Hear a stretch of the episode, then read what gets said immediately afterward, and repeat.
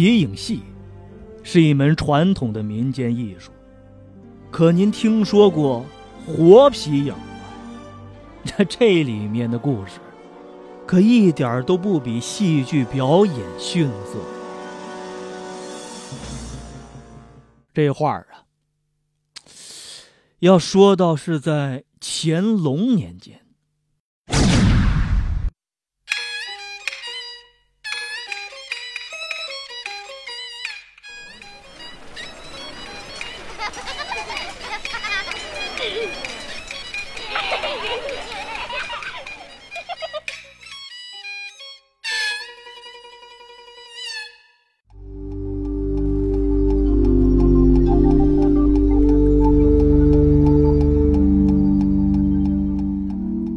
江阴那地方，有一个叫刘松的，是一个皮影艺人，家境殷实。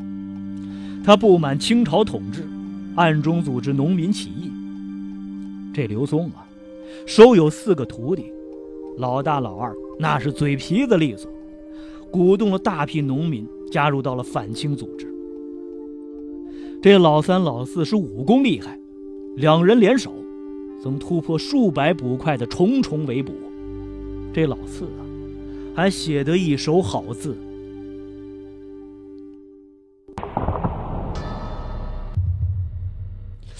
这事儿是发生在乾隆二年，这农民起义再次被镇压了。这刘松的徒弟老四萌生了退意，但他看上了师傅的家产，便暗中和另外三个师兄商量。打算杀了刘松，然后呢，一同瓜分他的家产。这三个师兄啊，听了是都是有点犹豫。这最后啊，老二是出来打圆场。这刘松啊，毕竟是我们的师傅，这想一想啊，总是下不了手。不如这样，我们把他告发到官府，到时候是死是活。那就听天由命吧，咱们呢，也算是仁至义尽了。这话呀，似乎说的有理，于是众人呢，便点头称是。这当夜呀，这刘松一人呢，前往城西演皮影，顺便暗中是宣传起义。谁知道刚到那儿，就被一伙捕快是逮了个正着。这领头的捕快是笑道：“那刘老板，你的四个徒弟都知道弃暗投明了，你这做师傅的还这么执迷不悟啊？”这刘松啊，被投入了大牢，对四个徒弟更是无比心疼。在这狱中啊。给他的徒弟们写下了一封信。这封信上啊，只有短短的两句诗：“纵使逆天成了事，倒行日暮不知还。”这诗啊，就是讽刺四个徒弟，算计虽深，却迟早会遭报应。这当年秋日的一天。这刘松啊，被问斩了。这行刑前呢，这刘松是仰天长啸：“我刘某人一生纵横，没想到，没想到被这四个孽徒出卖。他对天是立下了毒誓，我化成厉鬼。”也要将这四个不孝弟子的皮给剥下，做成皮影。这刘松死时的毒誓，这四个徒弟自然是没空去理会，分了刘松的财产。这三个师兄啊，都是寻欢作乐，各自快乐。唯独这老四，整月的闭门不出。这刘松死后刚满三年，这大徒弟就惨死在桥西的河边了。这双臂还被人给取走了，真叫一个死无全尸啊！这不仅如此，这第二天呢，这老二也是相同的死法。不过这次呢，这被拿走的是一双腿。这下，这一直深居简出的老四是坐不住了，他收拾了家中的金银细软，装进了一个大箱子里，驱散了奴仆，逃到了老三那。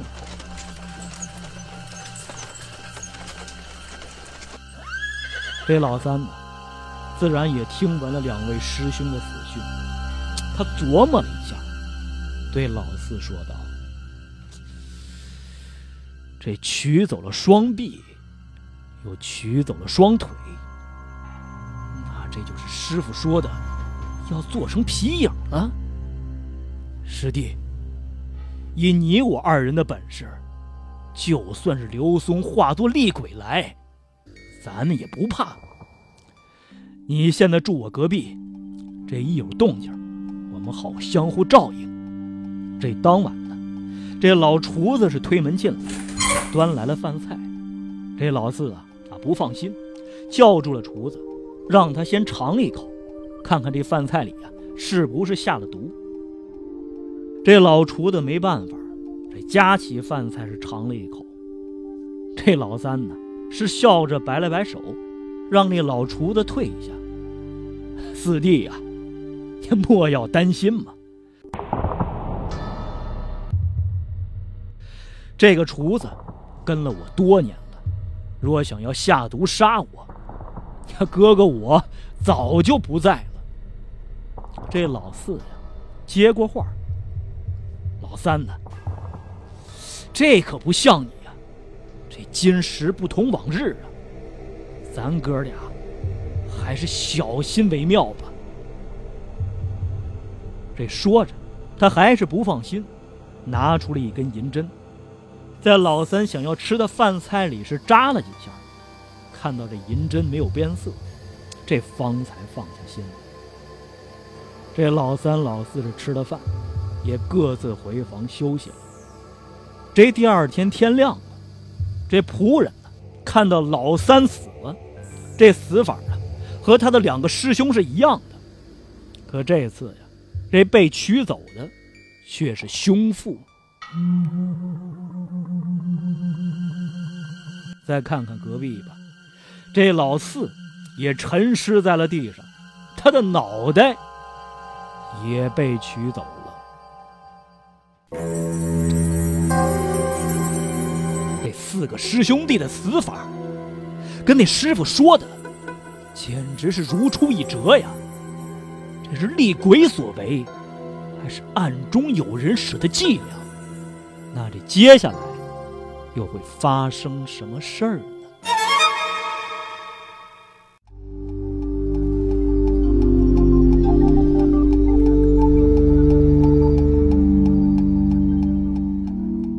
这一下啊。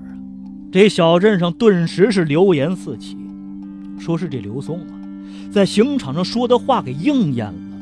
这四个孽徒欺师灭祖，现在是遭了报应。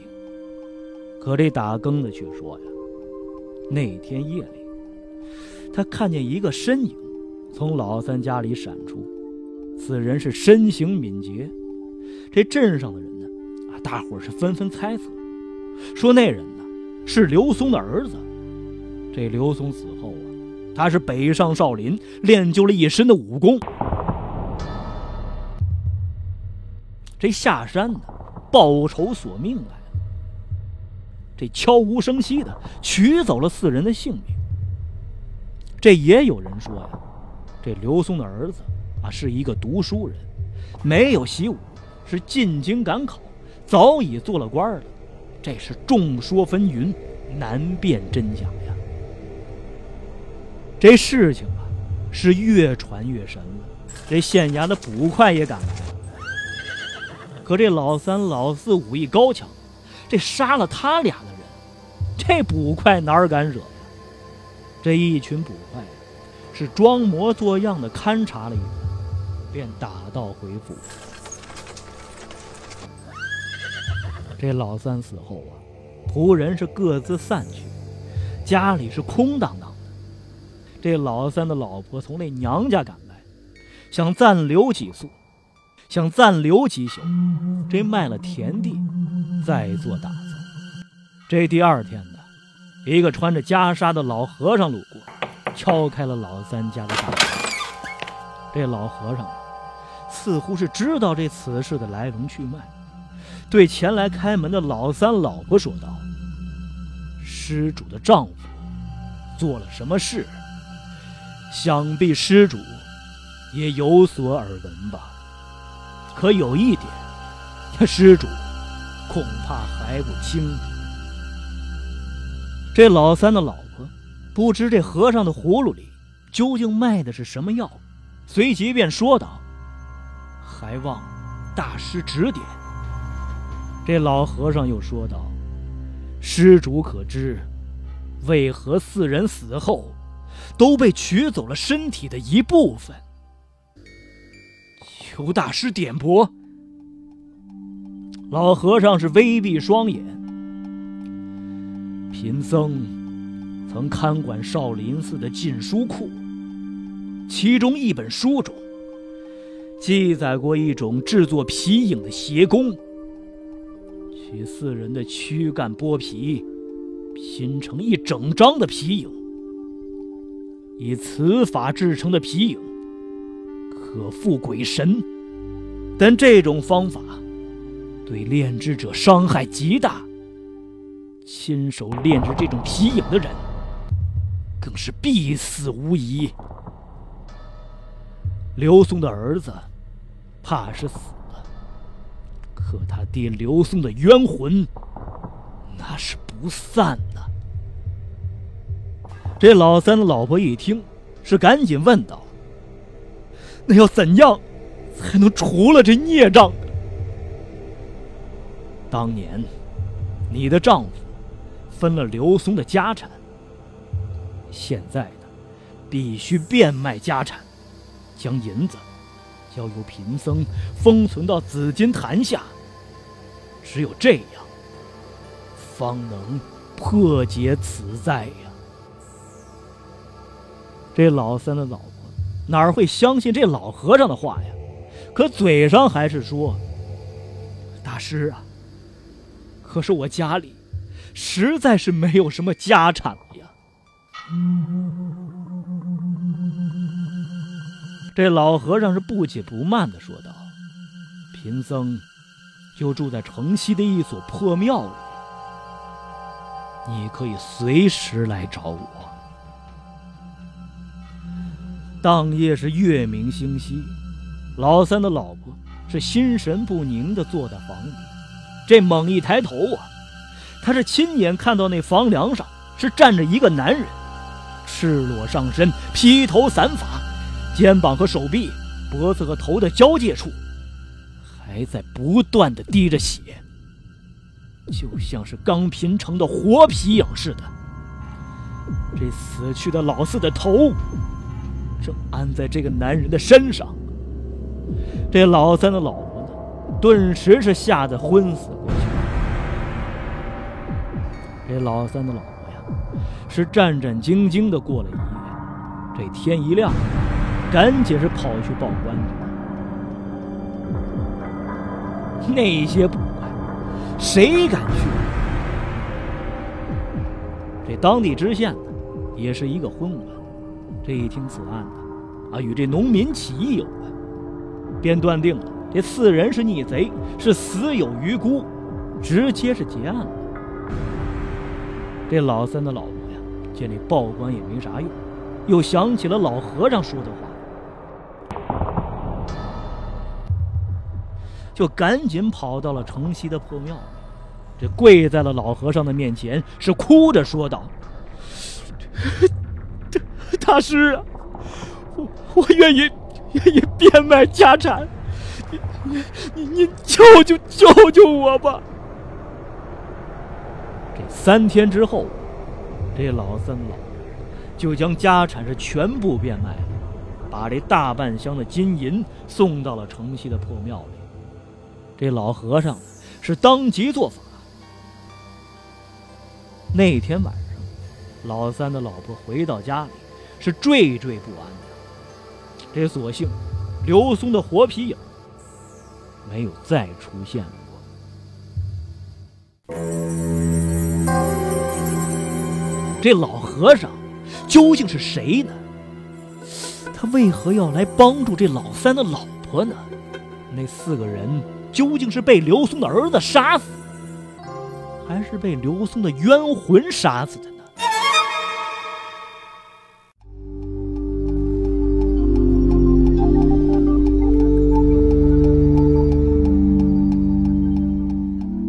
那天，在苏州的一座大院，一个中年男人正在提笔写字，他是笔锋犀利，透着一股得意。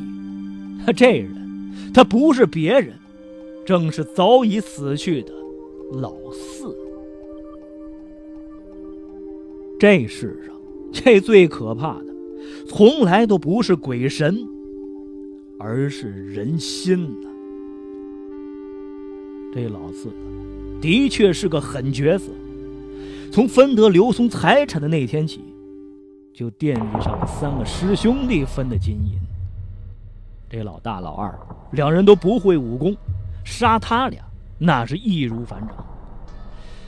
这老四是轻而易举的下了手，并装模作样的取走了双臂双腿，让人以为呀是刘松活皮影的话给应验了。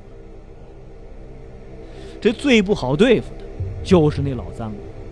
这老四也明白，这此人的武功是不输自己，如果直接动手，这一番打斗啊，势必是惊动旁人。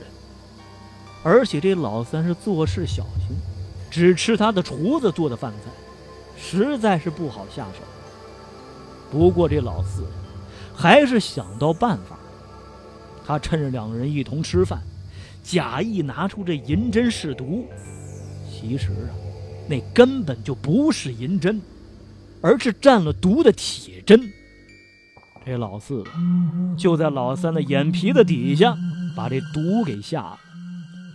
至于他自己屋子里的那具无头尸体，那是他从那坟堆上找的，因为是没了脑袋，也没有人认得这是不是老四的尸体了。当然了，这老四费尽心思整了这么一出，是为了拿走那老三家全部的家产。可这老三呢最值钱的还是他买的地，他这东西他拿不走。因此呀，他是大费周章的假死了，又买通了一个老和尚，用活皮影来哄骗这老三的老婆。这老三的老婆开始不信呢，这后来呀是亲眼见到了梁上的活皮影，这才不得不信。可他哪知道，这梁上的活皮影竟是那老四假扮的。这老四也知道自己的计划。并非是天衣无缝，但能糊弄过这知县跟那捕快就已经足够了。这事情办妥之后啊，老四从这江阴搬到了苏州，过上了太平的日子。这当啊，他把这毛笔搁下，看着自己写的两句诗，是洋洋自得。他写的呀，正是当年刘松在狱中写给他们四个徒弟的。纵使逆天成了事，倒行日暮不知还。这师傅当年的对他们四个徒弟的诅咒，这如今看来是多有意思！这老四是哈哈大笑起来。这报应，自己有本事逆天成事，就不怕什么狗屁报应。这老字呀，就直接将这幅字挂在了自家的墙上。可是这造化弄人呐，这幅字给老四惹来了杀身之祸呀！这一年之后，这苏州地区查办文字案，这两句诗啊，被人是举报为讽刺当今朝廷。于是这老四全家被满门抄斩。这有人说呀，这负责查办此案的那大官儿似乎是姓刘，此人是父亲早亡，由那母亲呢一手是拉扯长大，后来是考中了状元。这前不久啊，收到了一封密信，便向皇帝请求，是专程前往苏州，督办这起文字案。